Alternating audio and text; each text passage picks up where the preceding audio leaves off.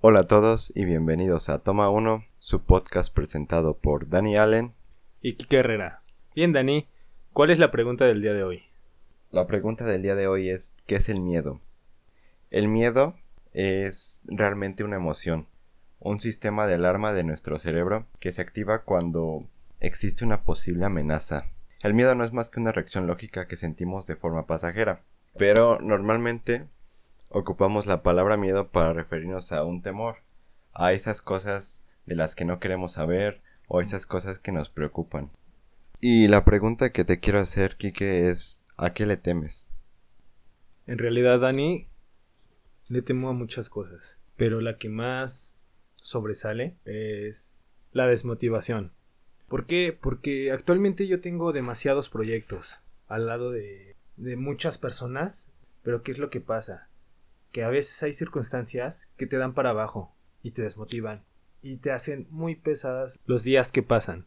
Temo el no cumplir mis proyectos, el que pase más tiempo y yo siga aquí siendo pobre, Dani, ¿sabes?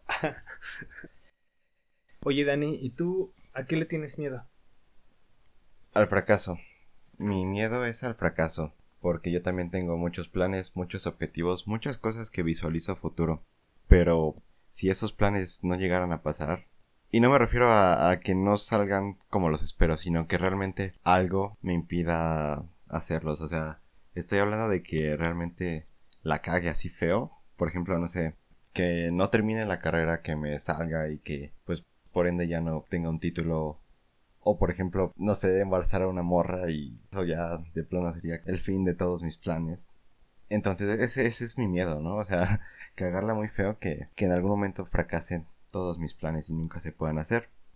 Y también otro miedo muy peculiar es que me da miedo el hecho de que algún día me pase algo, algún día me enferme muy feo y ya no pueda realizar las actividades que hago hoy.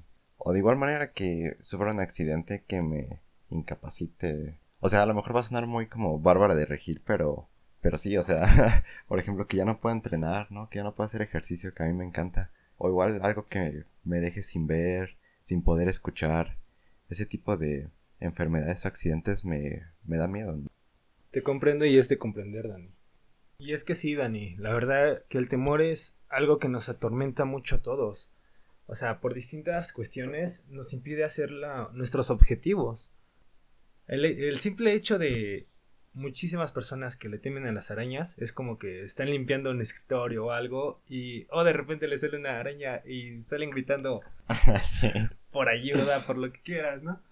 Pero sin embargo ya les hizo desperdiciar un poco de tiempo o simplemente tienen que buscar a alguien más para que venga a hacer las cosas o por lo menos mate la araña, ¿no? Ajá. Al igual que digo las ratas y hoy en día más que nada, ¿quién no le teme al hecho de ser asaltado, de que le roben sus cosas. ¿Por qué? Porque todos los materiales que uno tiene se los ha ganado. Y es muy feo el que te arrebaten todas las cosas por las que tú has luchado o que te han costado a ti. Sí, pues eso es un miedo, ¿no? O sea, que salgas a la calle y te quiten tu celular, tu dinero, cosas que son tuyas. Y más que miedo también es como el sentimiento de coraje y de impotencia que no puede hacer nada. Y muchas veces hasta unos quedan traumados. Es como, no, pues ya no voy a salir porque esto, esto. O a lo mejor ya no voy a irme en micro, ya no voy a irme en esta combi porque en esta ruta me pasó esto. Exacto, sí. Realmente a mí me pasó eso cuando me asaltaron acá por el price. Igual ya ahorita ya no paso por ahí porque siento que van a saltar otra vez. Y eso es algo, el miedo es algo que no ayuda a los seres humanos. Bueno, es para debatirse, ¿no? o bueno, Más circunstancialmente. el miedo sí es lo que ayuda a los seres humanos, porque es como la alarma que te dice, aguas, ten cuidado porque ahí hay peligro. Lo que le hace mal al ser humano sería el temor, ¿no? Porque es algo irracional y algo que no puedes controlar. Tiene razón, Dani, perdón, me equivoqué. Pero, digamos, el temor ah, probablemente es el, el miedo a que vuelva a pasar algo que que ya te haya pasado, como un tipo de trauma. Porque a lo mejor como tú lo mencionas, el día que te asaltaron, pues ahora caminas con miedo o simplemente no pasas por esa calle.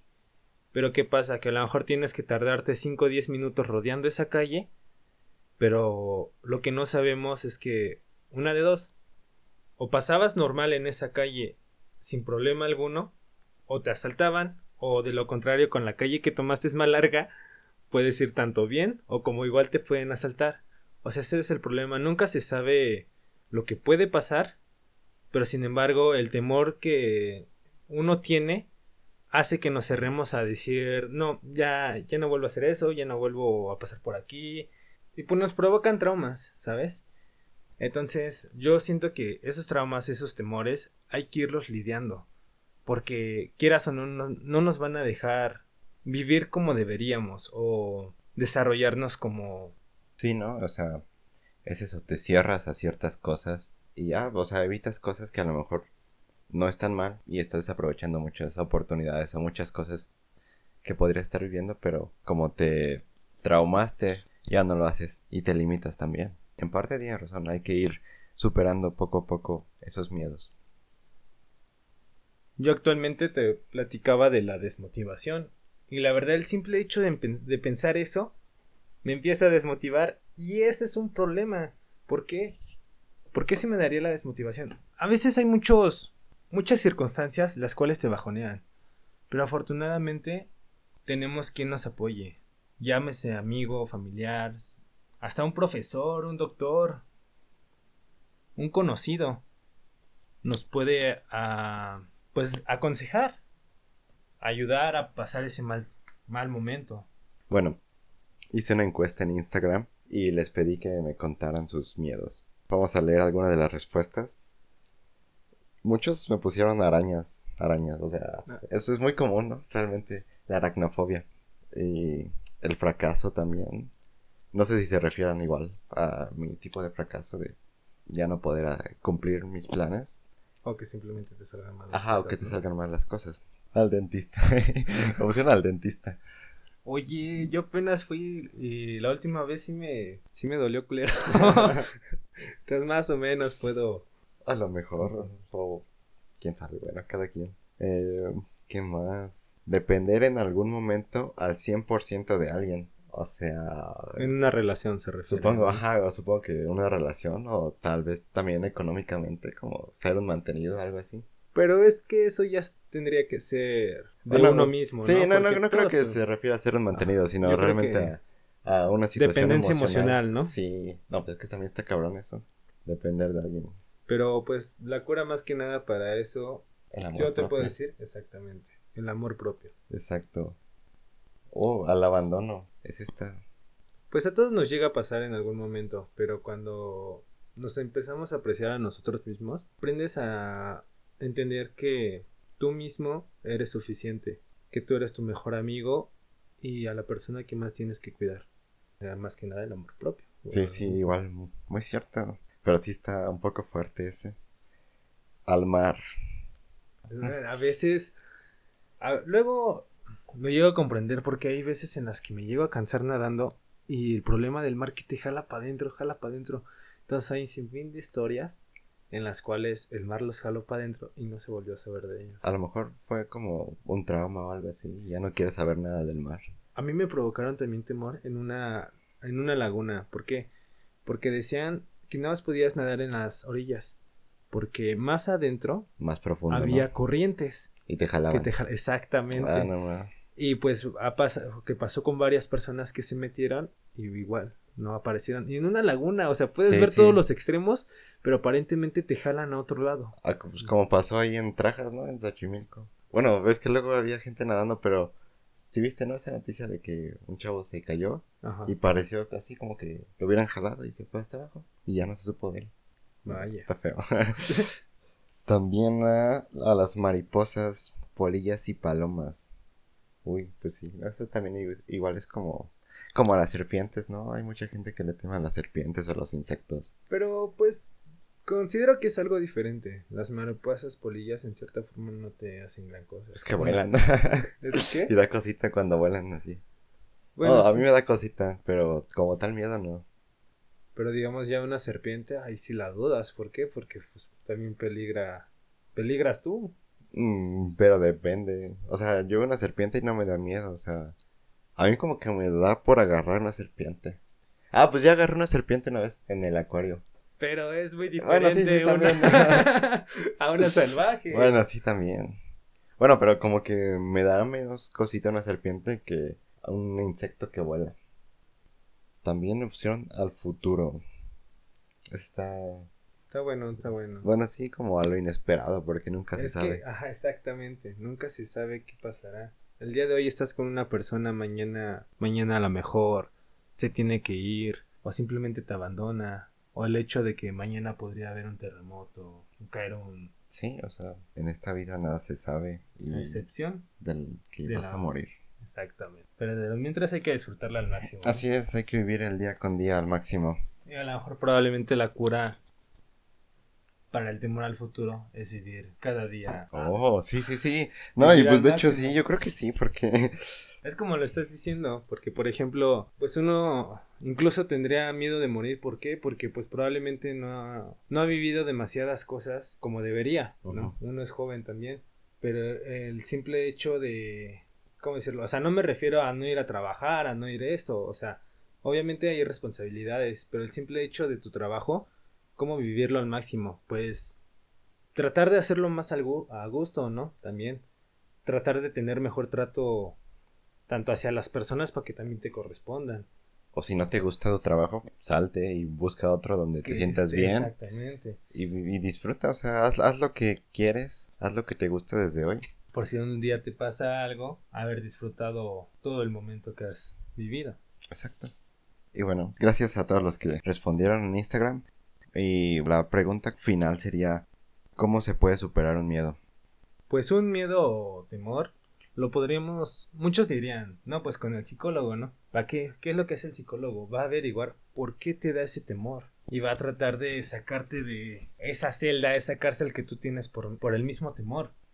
Sí, yo pienso que para una fobia, las arañas, las serpientes, para eso sí se requiere ayuda profesional, que te vaya llevando poco a poco a superar ese miedo.